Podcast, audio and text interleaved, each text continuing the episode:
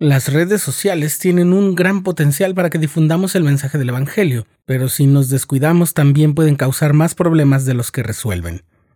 Mi nombre es Rafael y te doy la bienvenida. Esto es el programa diario con Rafael Vázquez.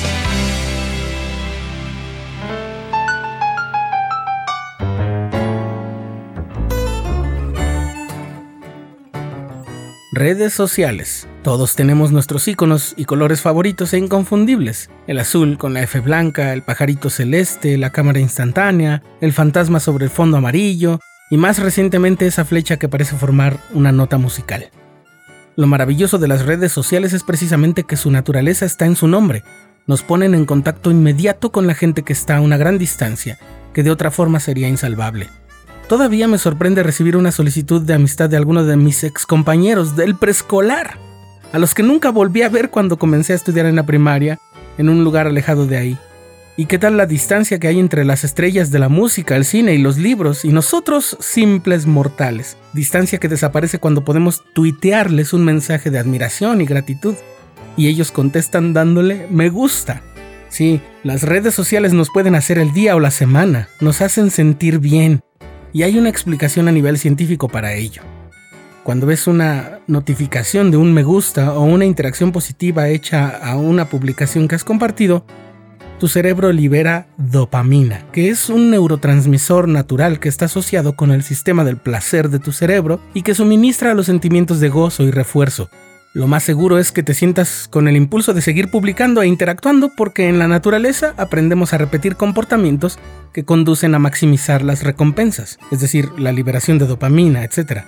Y si el consumo de determinada sustancia o determinada actividad provoca la liberación de dopamina, Buscaremos repetir esa ingesta o repetir esa actividad tantas veces como sea posible, en especial si no es tan exigente a nivel físico, o a nivel espiritual, o a nivel mental. ¿Sabes cómo se llama eso? Exacto. Es el inicio del mecanismo de una conducta adictiva. Este golpe de dopamina de las redes sociales ya fue reconocido por Mike Allen de Axios, quien fue presidente de Facebook. Él reconoció que es parte de un circuito de retroalimentación de validación social, como lo dice él, que se basa en la necesidad humana de ser querido y aceptado, aunque esa retroalimentación y validación solo sean superficiales, momentáneas y aparentes para darnos pequeños golpes de placer. Quizás no haya que hacer sonar tanto las alarmas, solo alrededor del 5% de los adolescentes experimentan síntomas verdaderos de adicción a las redes sociales, entonces, ¿cuál es el problema? Bien, no sé si lo notas, pero esta pregunta podría sonar un poco defensiva. Sin embargo, sería muy bueno contestarla. Si a cada rato estamos abriendo nuestras redes sociales para ver cuántos nuevos me gusta e interacciones hay, siempre nos toparemos con dos fenómenos. Primero, siempre nos sentiremos bien por las interacciones y segundo, nunca será suficiente. Además, puede que no todo sea lindo y positivo. A veces podemos encontrar interacciones negativas o noticias tristes e irritantes. Cuando nuestra mente encuentra una fuente de estrés, nuestro cuerpo apaga la parte de nuestro cerebro que regula la dopamina. Pero como estamos tan apegados a los efectos de nuestra dopamina, activaremos un comportamiento de búsqueda donde para mantener altos niveles de liberación de dopamina en el cerebro, buscaremos otras actividades, las más cercanas a las originales que nos hagan sentir bien. Y aquí es donde cada vez se pone peligroso. Porque si bien esas nuevas conductas liberadoras de dopamina pueden ser el ejercicio físico, el servicio y el estudio y la ayuda humanitaria, la verdad es que la naturaleza de nuestro cuerpo y nuestra mente es buscar siempre el camino más corto y el menor esfuerzo posible. Quizás también en eso radique que el hombre natural no se lleva muy bien con Dios, pero bueno, eso es para otro episodio. Así que corremos el peligro de caer en comportamientos no tan positivos o no tan productivos, ¿Y qué podría ser uno de esos comportamientos? Pues sencillo, persistir en interactuar en las redes sociales de un modo que haga que la respuesta de los usuarios sea lo más permanentemente posible, positiva y placentera, conseguir más me gusta y más comentarios complacientes. Lo malo es que con tal de que los usuarios nos complazcan con sus me gusta y sus comentarios positivos, A veces podríamos llegar a complacerlos casi a cualquier costo, y así podríamos caer en prácticas como publicar dichos o sentencias que son tajantes y contundentes sobre la bondad o la prosperidad, sin importar que sean inexactas o no vayan de acuerdo con el mensaje del Evangelio, o publicar fotografías en las que aparentamos tener una vida perfecta, o videos en los que nuestra presentación y actitud va en contra de los principios de la decencia, la moral y la castidad. Una investigación publicada en la Revista Internacional de Investigación Ambiental y Salud Pública encontró una diferencia sociodemográfica entre los adictos a las redes sociales. Los psicoterapeutas que tratan las adicciones relacionadas con el uso de la tecnología descubrieron que la adicción a las redes sociales puede ser más común en pacientes femeninos que masculinos, y describen que esta diferencia está en función de las motivaciones de uso.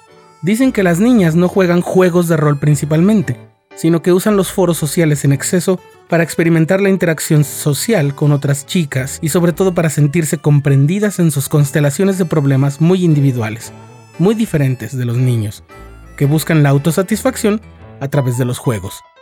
Esto significa que ellas, en el caso del estudio, que tienen 14 y 15 años de edad, querían interacción directa, querían sentirse comprendidas, y eso era porque precisamente no se sentían valoradas, ni apoyadas, ni comprendidas. Ahora bien, esto no quiere decir que todo en las redes sociales sea perjudicial o peligroso. De hecho, el elder David A. Bednar de los Doce Apóstoles compartió que podemos usar estas herramientas inspiradas de manera apropiada y más efectiva para testificar de Dios, el Eterno Padre, su plan de felicidad para sus hijos y de su Hijo Jesucristo. Pero aún así es necesario monitorear cuidadosamente el uso de las redes sociales. El impacto de ellas en nuestras vidas depende de cómo las usemos. Su uso tiene que ver con colaborar, con compartir, crear contenido en línea con el fin de interactuar con otros. No se trata de lo que hacemos, sino de quiénes somos. Una investigadora de Microsoft, de nombre Dana Boyd, dijo, ya no se trata de encender o apagar, se trata de vivir en un mundo donde estar en red con personas e información, donde y cuando se necesite, ya se asume pero ella misma dice que necesita tomar sabáticos digitales, es decir, descansos de vez en cuando para no estar dentro todo el tiempo. ¿Suena familiar? ¿Recuerdas el ayuno de redes sociales que propuso el presidente Nelson hace un par de años? Ese ayuno de 10 días es definitivamente un buen comienzo. Respetar las edades mínimas en las que se pueden inscribir las personas a las redes sociales también es fundamental. Con tristeza he visto niños pequeños que tienen cuentas de Facebook o Instagram. Las redes sociales son como los automóviles, hay que aprender a manejarlos, a poner atención en muchas cosas, a no dejar de mirar ni dejar de sostener el volante, a hacer cambios, arrancar y frenar, a mantener distancias seguras y a avanzar con prudencia, pero sobre todo a controlar y dominar el vehículo. Lo mismo pasa con las redes sociales, y en esa forma se convertirán en una gran bendición.